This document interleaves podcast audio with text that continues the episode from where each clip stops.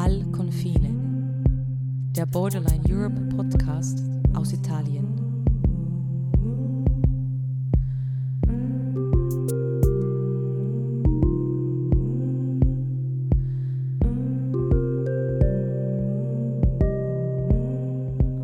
Diese Episode beginnt mit Hatems Erzählung.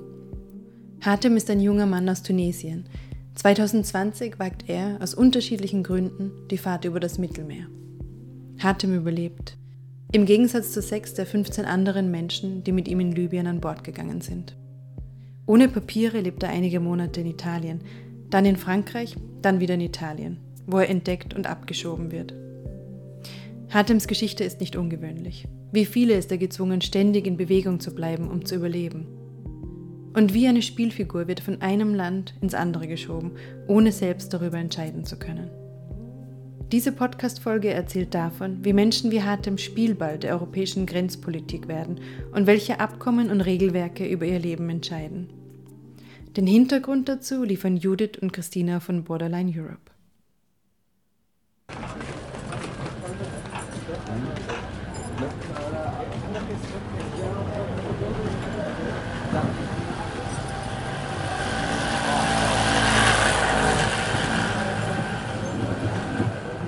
Hatem erzählt seine Geschichte Ludovica, die im Frühjahr 2023 als Praktikantin für Borderline Europe in Tunesien ist. Gemeinsam mit einem Übersetzer treffen sie sich in einem Straßencafé im Zentrum von Tunis, das normalerweise, wie Ludovica erzählt, nur von Männern frequentiert wird. أنا كنت كنت أكتيف ياسر في الشارع كنت نعمل جرافيتي J'étais un graffeur. كنت ندرب كان اللوك نتاعي معناها كان هكا جملة غلط وواحد Ich war Sprayer und war sehr aktiv auf den Straßen. Es gab in Tunis viel Rassismus und Diskriminierung und die Polizei hat immer wieder Leute wegen ihrer Graffiti oder wegen ihres Aussehens verhaftet. Ich liebe es zu sprayen. Für mich ist es eine Möglichkeit, das, was ich auf dem Herzen habe, durch Graffiti auszudrücken. Doch ich fühlte mich immer gestresster, vor allem wegen der wirtschaftlichen Situation. Ich war zu Hause für meine Eltern verantwortlich. Für tunesische Staatsbürgerinnen wurde es immer komplizierter und deshalb wollte ich auswandern.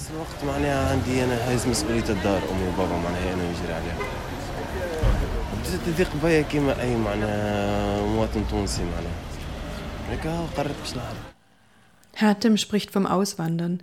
Das Wort, das er dabei, wie viele junge Arabischsprecherinnen, verwendet, bedeutet übersetzt verbrennen. Die Gefahr der Reise ist ihm bewusst.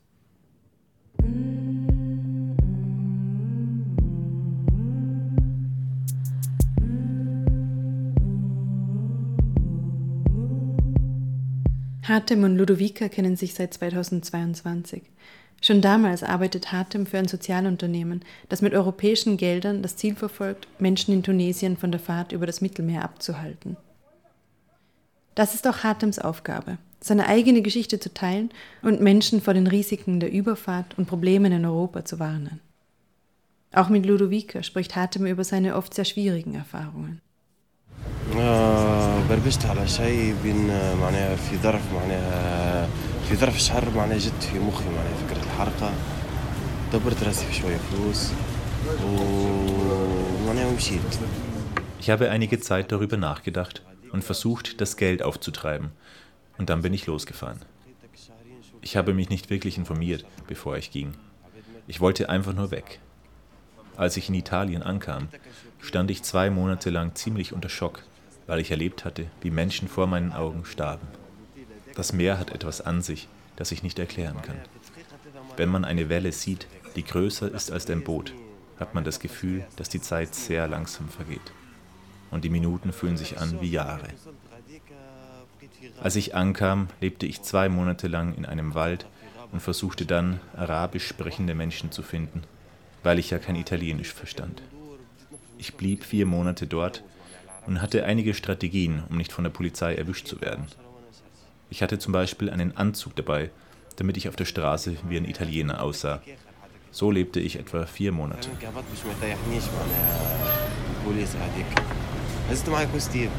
انا كهبط باش ما يطيحنيش معناها البوليس هذيك هزت معايا كوستيم وواحدة نتاع كافيه كي ودوسيات باش كي نمشي غاديكا معناها نبان معناها مواطن Die ersten Monate beschäftigen Hatem vor allem die Erlebnisse der Überfahrt.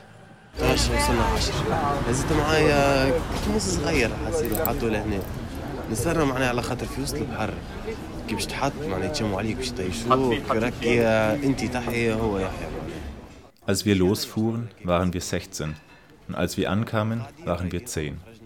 Ich hatte ein Messer dabei, um mich zu schützen, denn zwei Menschen wurden ins Meer geworfen. Wenn man die Augen schließt und nicht aufpasst, kann es passieren, dass man ins Meer geworfen wird.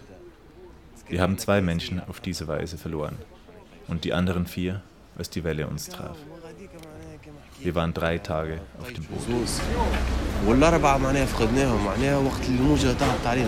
Hartem erzählt davon, sich während der Fahrt immer festzuhalten, kein Auge zu schließen, das Messer immer in Griffweite. Die Angst zu sterben ist groß. Bei der Ankunft in Italien bleibt das Boot unbemerkt und Hartem wird nicht von den Behörden registriert.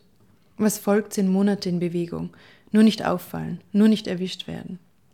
All das in einem Umfeld, das Hartem nicht kennt, das eine ihm unbekannte Sprache spricht. Pisa auch. Also Pisa. Erst ging ich in die Nähe von Pisa und blieb dort zwei Wochen. Dann ging ich an einen anderen Ort und blieb dort für sechs Monate. Zuerst wusste ich nicht, wo ich war. Erst später entdeckte ich, dass ich in Neapel war. Die Polizei und die Leute dort beurteilen dich nach deinem Aussehen. Wenn sie dich mit einem Rucksack sehen, halten sie dich sofort für einen ohne Papiere. Pisa, Rom, Neapel, Marseille und wieder zurück nach Neapel. Hartem bleibt in Bewegung. Er versucht Kontakte mit ItalienerInnen zu knüpfen, fühlt jedoch nur Ablehnung und Rassismus. Manchmal findet er Gelegenheitsjobs. Sie sind jedoch meistens schlecht bezahlt. آه، ثم فما معناها راسيست نلقاه نلقاه مثلا في نابولي نلقاه لبرا معناها قديك نذكرها مدينه راسيست معناها لقيته كان في نابولي وشويه في روما كمان. In Neapel und Rom gab es viele rassistische Menschen. Aber es gab auch Leute, die mir geholfen haben. Sie wussten zwar, dass 30 Euro für 20 Stunden Arbeit nicht genug war, aber mehr konnte ich nicht verlangen. Ich habe in dieser Zeit wirklich abgenommen. Es gab Tage, an denen ich nur Oliven gegessen und Wasser getrunken habe, um mit dem wenigen Geld überleben zu können. Als Hatem eine bessere Arbeit findet, beschließt er, um Asyl anzusuchen und seinen Status zu regularisieren und wird dabei verhaftet. Wie die Überfahrt über das Meer ist die Abschiebung, die nun folgt, ein traumatischer Einschnitt in sein Leben.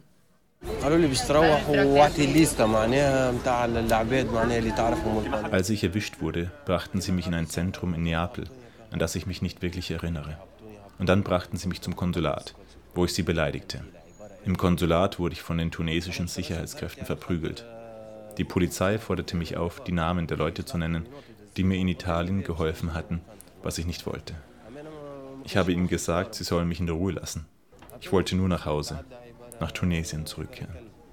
Als ich nach Tunis zurückkam, lebte ich eine Woche auf der Straße, weil ich in dem Zustand nicht nach Hause zurückkehren konnte. Ich war am ganzen Körper mit Klebeband gefesselt. Es war, als wäre ich ein Terrorist. Bei der Auseinandersetzung im Konsulat hätte ich weglaufen können, aber ich wollte nicht. Ich wurde wie ein Hund behandelt. Ich konnte mich drei Stunden nicht einmal bewegen. Als ich landete, landete ich in Tabaka.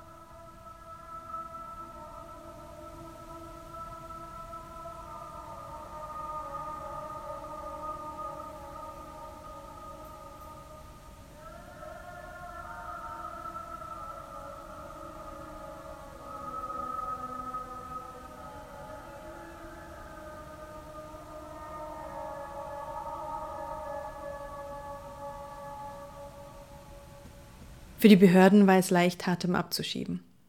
Auch wenn sich die Menschenrechtslage und die ökonomische Situation in Tunesien immer mehr zuspitzen, gilt das Land in Italien immer noch als sogenanntes sicheres Herkunftsland. Deshalb können Tunesierinnen in der Regel nicht auf eine Anerkennung ihres Flüchtlingsstatus hoffen. Dazu kommen unterschiedliche Abkommen mit Staaten wie Tunesien und Libyen, wie Judith erklärt. Ja, es gibt ja die sogenannten sicheren Drittstaaten. Also Deutschland hat das ja auch. Äh, Italien hat auch so eine Liste. Ich habe jetzt nicht alle im Kopf. Aber mit einigen Staaten gibt es halt Abkommen. Und das sind Rückübernahmeabkommen, sonstige Wirtschaftsdeals, die auch oft Migration beinhalten. In Libyen haben wir äh, das Memorandum of Understanding. Das gibt es seit 2009, verlängert 2017, jetzt äh, 2022 nochmal. Da geht es natürlich immer um Grenzkontrolle und um viel Geld. Auch mit Tunesien gibt es ähnliche Abkommen. Das erste zur Grenzkontrolle geht auf das Jahr 1998 zurück. Jetzt, äh, die letzten Monate, sind äh, VertreterInnen italienisch, der italienischen Regierung nach Tunesien gefahren, umgekehrt. Und es wurden immer Abkommen geschlossen. Von vielen wissen wir nicht, wie die aussehen. Sie werden mehr oder weniger öffentlich geschlossen, diese Abkommen, und beinhalten halt eine Rückführung äh, von Geflüchteten ins Heimatland, sprich in Italien sind es dann ungefähr 40 bis 80 Personen pro Woche, die zurückgeführt werden von Italien per Flug nach Tunesien. Mit anderen Ländern gibt es diese Abkommen auch. Die Abschiebungsflüge sind aber nicht so häufig. Die meisten Boote, die in Italien ankommen, starten von Libyen aus. Libyen wird zwar offiziell nicht als sicheres Herkunftsland bezeichnet, doch trotz der prekären Menschenrechtslage gibt es Deals mit den unterschiedlichen Regierungen des geteilten Landes. Die EU und Italien arbeiten dabei auch mit der libyschen Küstenwache zusammen, oder besser der sogenannten Küstenwache.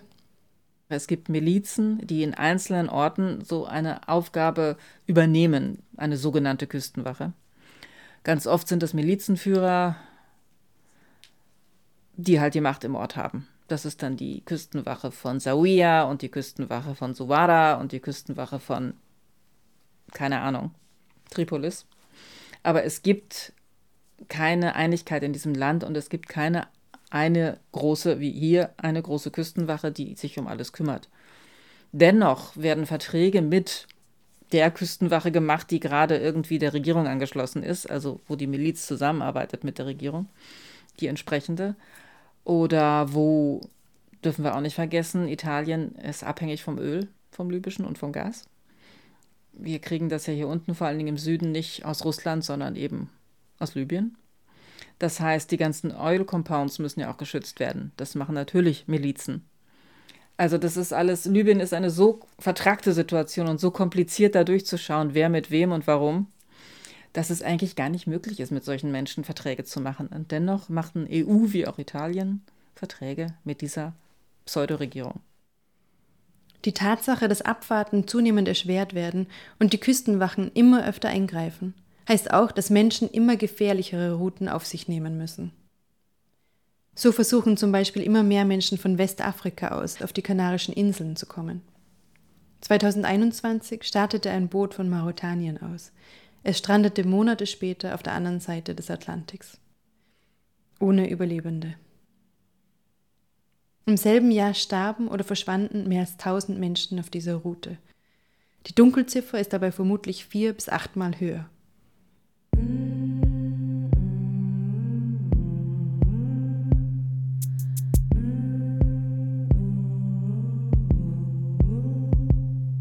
Abkommen und Regelwerke gibt es auch zwischen den EU-Staaten. Auch hier werden Menschen hin und her geschoben wie Spielfiguren. Basis dafür ist unter anderem die Dublin-Verordnung. Die Dublin-Verordnung ist, glaube ich, so eine der miesesten Erfindungen der EU. Ich kann mich im Moment gar nicht mehr erinnern, von wann die ist. Müsste ich tatsächlich nachgucken. Man lebt schon so lange Jahre in der Arbeit mit dieser Verordnung. Ja, was besagt sie? Sie besagt letztendlich nichts anderes, als dass du Geflüchtete, Geflüchteter in dem Land verbleiben musst in der EU, wo du deinen Fuß zuerst reingesetzt hast. Du kannst jetzt nicht einfach in Italien ankommen, nach Frankreich wollen. So einfach geht das nicht. Dementsprechend äh, greift also diese Dublin-Verordnung. Offiziell können die Menschen also nicht frei wählen, wo sie leben möchten. Wie hartem können sie bloß darauf hoffen, nicht registriert zu werden und undokumentiert weiterreisen zu können. Also es gibt äh, vielfache Probleme, und hindert die Leute halt daran, äh, dorthin zu gehen, wo sie eigentlich hin wollten.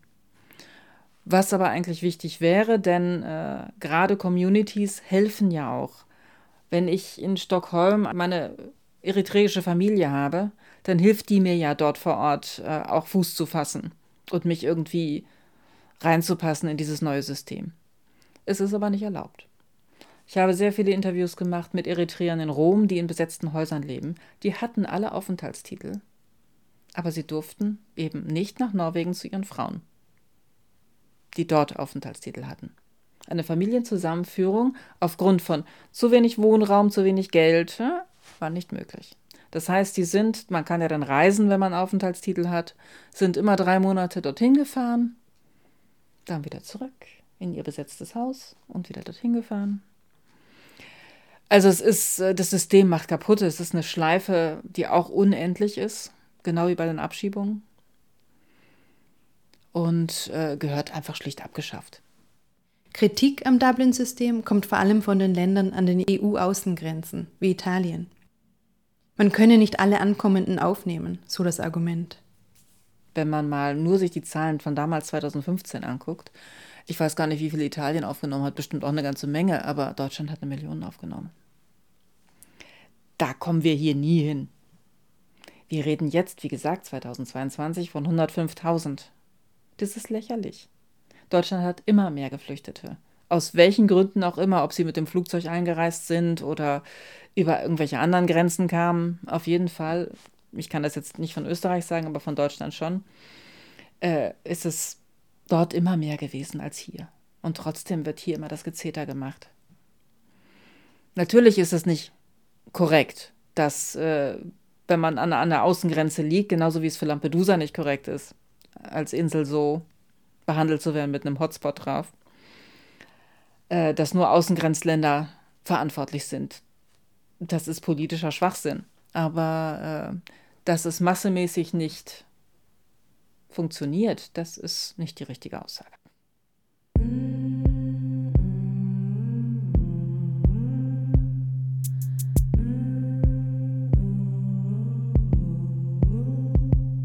Auch wenn sich Länder wie Italien für eine Überarbeitung des Dublin-Abkommens einsetzen, sind hier momentan keine Änderungen geplant. Dafür arbeitet die EU derzeit an einer grundlegenden Reform des europäischen Migrationsmanagements, das unter anderem auch die Dublin-Reform ausgleichen soll. Doch ist es eine Reform, die die Rechte der Migrantinnen weiter beschränken wird, wie Christina erklärt. 2020 im September gab es einen Vorschlag für ein neues EU-Asyl- und Migrationspaket. Und das ist eben der Versuch, das äh, GEAS, also das gemeinsame europäische Asylsystem, zu vereinheitlichen, beziehungsweise ein, ja, ein einheitliches Vorgehen im Umgang mit An Ankommenden einzu durchzuführen. Darin sind ganz verschiedene Dinge vorgesehen, zum Beispiel Fast-Track-Screening-Prozeduren an den äh, europäischen Außengrenzen, das bedeutet, dass äh, in einem Schnellverfahren Asylgründe geprüft werden und dann unter Umständen ergeben wird anhand alleine der, der Herkunft, dass diese Person kein Anrecht auf Asyl in Europa hat und ähm, dementsprechend eine, eine Rückführung eingeleitet werden könnte. Äh, was natürlich das individuelle Recht auf, auf eine, ein ordentliches Asylverfahren extrem beschränkt. Am 8. Juni 2023 wird die Reform des gemeinsamen europäischen Asylsystems von den EU-Innenministerinnen endgültig beschlossen. Gleichzeitig ist ein sogenannter Voluntary Solidarity Mechanism vorgesehen. Äh, das bedeutet ja ein freiwilliger Solidaritätsmechanismus übersetzt, die Idee ist, dass Mitgliedstaaten sich untereinander solidarisch in Anführungsstrichen zeigen können, indem sie entweder ankommende Geflüchtete aufnehmen in ihr Land oder die Rückführung, das heißt die Abschiebung von Personen aus EU-Territorium zurück in ihre Herkunftsländer finanzieren und sponsern. Letzteres wird als Rückführungspatenschaften bezeichnet.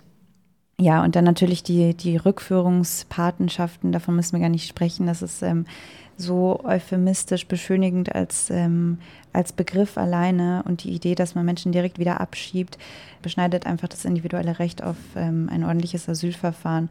Die Idee ist, Menschen einfach so schnell wie es geht, ähm, nachdem sie angekommen sind, wieder zurück in ihre, in ihre Herkunftsländer zu schicken und äh, die europäischen ähm, Grenzen vor allen möglichen Ankommenden abzuriegeln.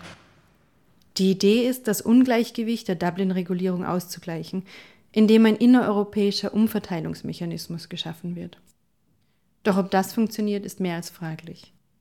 Denn immerhin handelt es sich um freiwillige Übernahmen, von denen sich die EU-Mitgliedstaaten auch freikaufen können.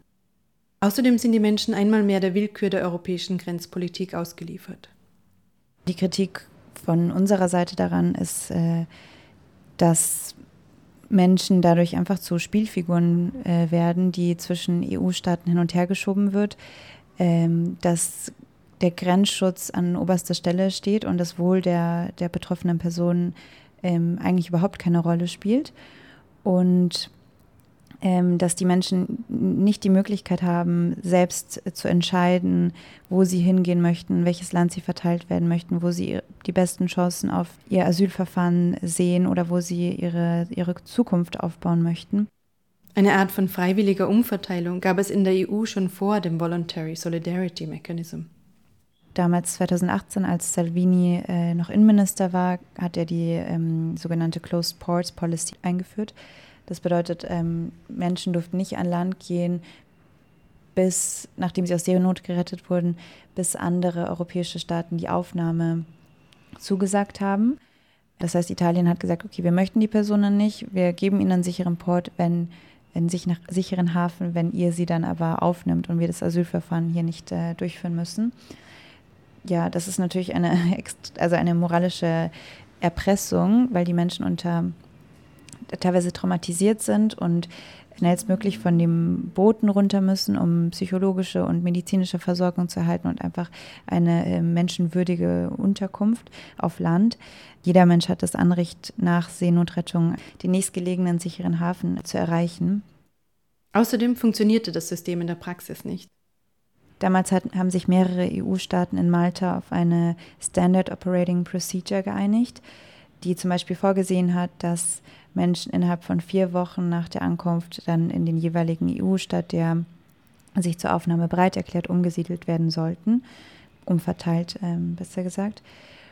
Und wie wir festgestellt haben, ist das auf die meisten Personen aber nicht zugetroffen. Also es gab Menschen, die bis zu einem Jahr dann in Hotspot-Einrichtungen, die wirklich nur zur Erstaufnahme gedacht sind, die überhaupt nicht ähm, dafür ausgestattet sind, Menschen über einen längeren Zeitraum angemessen zu versorgen, ausgeharrt sind. Und äh, gleichzeitig hat man festgestellt, dass die Auswahl von den Personen, die äh, umverteilt werden sollen, total willkürlich bzw. nach intransparenten Kriterien stattgefunden hat. Es ist nicht klar bis heute, wer, wer eine Zusage bekommen hat und wer nicht. Wer wohin kam, erschien willkürlich. Es wurden Listen ausgehängt und für die Ausgewählten fühlte es sich, so erzählt Christina, an wie ein Lottogewinn. Doch das nur kurz. Als die äh, Ausgewählten dann nach Deutschland in diesem Fall umverteilt wurden, es haben auch Frankreich und Luxemburg und andere Länder teilgenommen, haben sie relativ schnell Ablehnungen in Deutschland bekommen, um genauer zu sein, 80 Prozent der Umverteilten. Das steht natürlich als, als Nummer an sich und wirft viele Fragen darüber auf. Unter anderem legt es eben die Vermutung nahe, dass Menschen bewusst anhand ihrer Herkunftsländer ausgewählt wurden, im Wissen, dass sie keine Chance auf Asyl in, in Deutschland haben. Und im Falle von Frankreich zum Beispiel hat sich das anders gestaltet. Also Frankreich hat die Menschen in, im Hotspot befragt und diejenigen, die eine Chance auf Asyl hatten, haben das dann praktisch auch direkt bei der Ankunft in Frankreich bekommen. Die Reform des GEAS, die seit 2020 Schritt für Schritt durchgeführt wird, funktioniert bisher ebenso wenig. Der Voluntary Solidarity Mechanism allen voran wird seit letztem Jahre Juni versucht man, den durchzuführen. Ein Dokument von der EU-Kommission hat aber gezeigt, das ist von Dezember 2022, dass, ja, dass der Relocation-Mechanismus auch auf EU-Ebene nicht funktioniert. Also nicht nur aus der Perspektive der Betroffenen, sondern auch aus EU-Perspektive funktioniert er nicht. Es gibt zu wenige äh, zu wenig Bereitschaft, Menschen aufzunehmen. Und wenn es die Bereitschaft gibt, dann werden die Menschen trotzdem nicht rechtzeitig und angemessen in einem angemessenen Verfahren umverteilt. Also seit Juni wurden gerade mal 207 Menschen von Juni bis Dezember durch diesen Voluntary Solidarity Mechanism in andere europäische Länder von, von den EU-Außengrenzen verteilt. Das ist natürlich eine extrem niedrige Quote.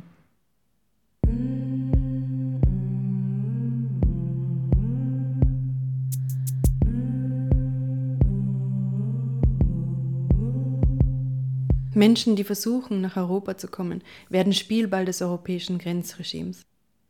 Ihre Boote werden auf See angehalten und sie werden zurück in die Häfen Libyens und Tunesiens geschleppt. Sie werden zwischen EU-Ländern hin und her geschoben. Und sie werden in ihre Herkunftsländer abgeschoben, so wie Hatem.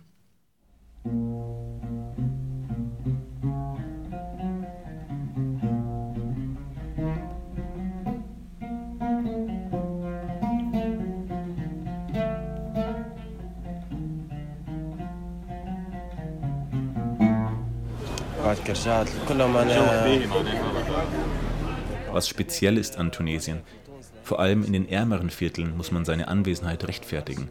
Man muss kämpfen und zeigen, dass man kämpfen kann, damit man nicht fertig gemacht wird.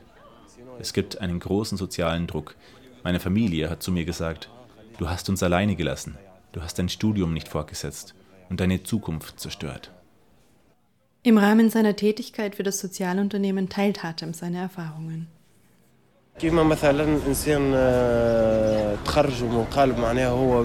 Ich habe das Gefühl, dass wir etwas bewirken. Wenn zum Beispiel jemand seinen Abschluss gemacht und Geld zusammengekratzt hat, um das Mittelmeer zu überqueren, versuchen wir, die Person davon zu überzeugen, ein Projekt hier zu starten, statt zu gehen. Hatem möchte das, was er erleben musste, anderen ersparen. كان نحكي لهم نقول راني انا كنت نعيش غاديك ونسمي لهم معناها بلايص وعباد ويا اه سي سي نقول راني ننصحك انا من غير ما تمشي راه كذا وكذا وكذا وكذا يصير كذا Ich teile meine Erfahrungen mit den Menschen und versuche sie zum Bleiben zu überreden. In meiner Situation, als ich mich damals entschieden habe zu gehen, hat niemand etwas gesagt. Ich hätte gerne jemanden gehabt, der mir das alles erzählt. Jetzt möchte ich diese Person für andere Menschen sein. Ich denke sogar darüber nach, meine eigene NGO zu gründen, um diesen Menschen zu helfen.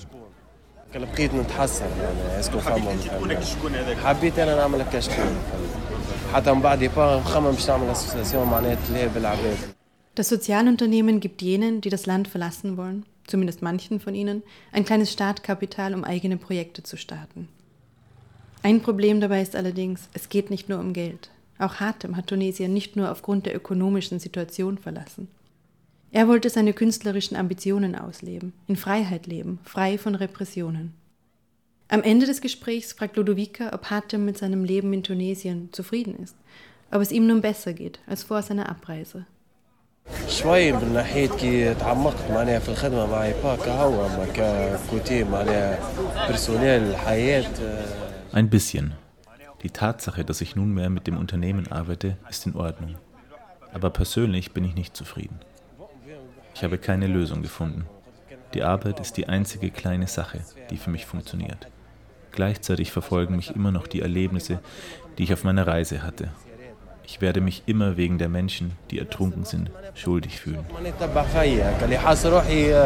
العباد اللي غرقت وما نجمتش معناها نعاونهم لقيت انا متحملها المسؤوليه محمل حسيتها في رقبتي Mittlerweile hat das Sozialunternehmen Tunesien verlassen, ist nun in der Ukraine operativ.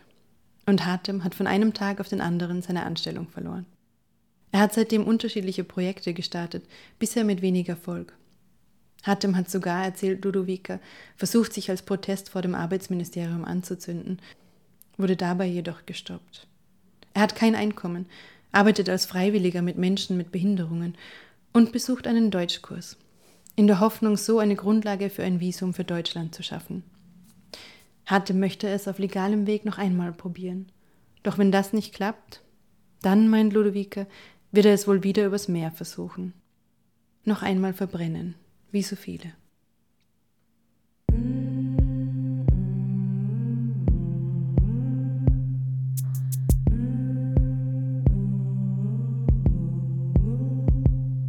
Ich habe vor vielen Jahren, 2011, äh, zur Zeit der, des sogenannten arabischen Frühlings, also der Revolution in Nordafrika, im Lager Shusha, das ist direkt in Tunesien vor der libyschen Grenze, einen äh, Nigerianer kennengelernt, der von Nigeria über, weiß nicht, wie er gekommen ist, Mali, Niger, keine Ahnung, auf jeden Fall nach Tunesien gekommen ist, in diesem Lager festhing und nach Italien weiter wollte.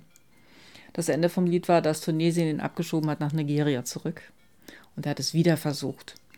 Und ist jetzt seit einigen Jahren schon in Italien. Er hat es tatsächlich geschafft, über Libyen dann per Boot nach Italien zu kommen. Und so geht es vielen. Die versuchen das so oft, weil es zu Hause einfach keine Chance gibt. Auch den Tunesiern, die zurückgeschoben werden. Die haben ja nichts. Die versuchen das auch natürlich erneut, die meisten oder haben es zumindest vor, es nochmal zu tun. Natürlich können sich das nicht alle leisten. Vielen anderen Menschen, die zurückgeschoben werden, ist es nicht möglich, nochmal zu gehen, weil es braucht ja auch Geld. Du brauchst, du musst ja die Boote bezahlen, du musst die Überfahrt bezahlen, du musst die Reise irgendwie finanzieren. Meist haben die Familien schon alles verkauft und es ist einfach nichts mehr da, was man zu Geld machen kann. dann können sie es halt nicht machen. Aber viele versuchen es wirklich nochmal und nochmal, was einfach deutlich macht, dass es zu Hause nicht geht. Diese ganzen Abschiebungen, diese ganzen Abkommen führen natürlich zu noch mehr Leid und zu einer Endlosschleife. Und das heißt auch, das Risiko immer wieder einzugehen, die gefährliche Fahrt noch einmal zu wagen. Um die Folgen, die diese Gefahren auch für die Angehörigen von Menschen wie Hartem bergen, darum geht es in der nächsten und letzten Episode.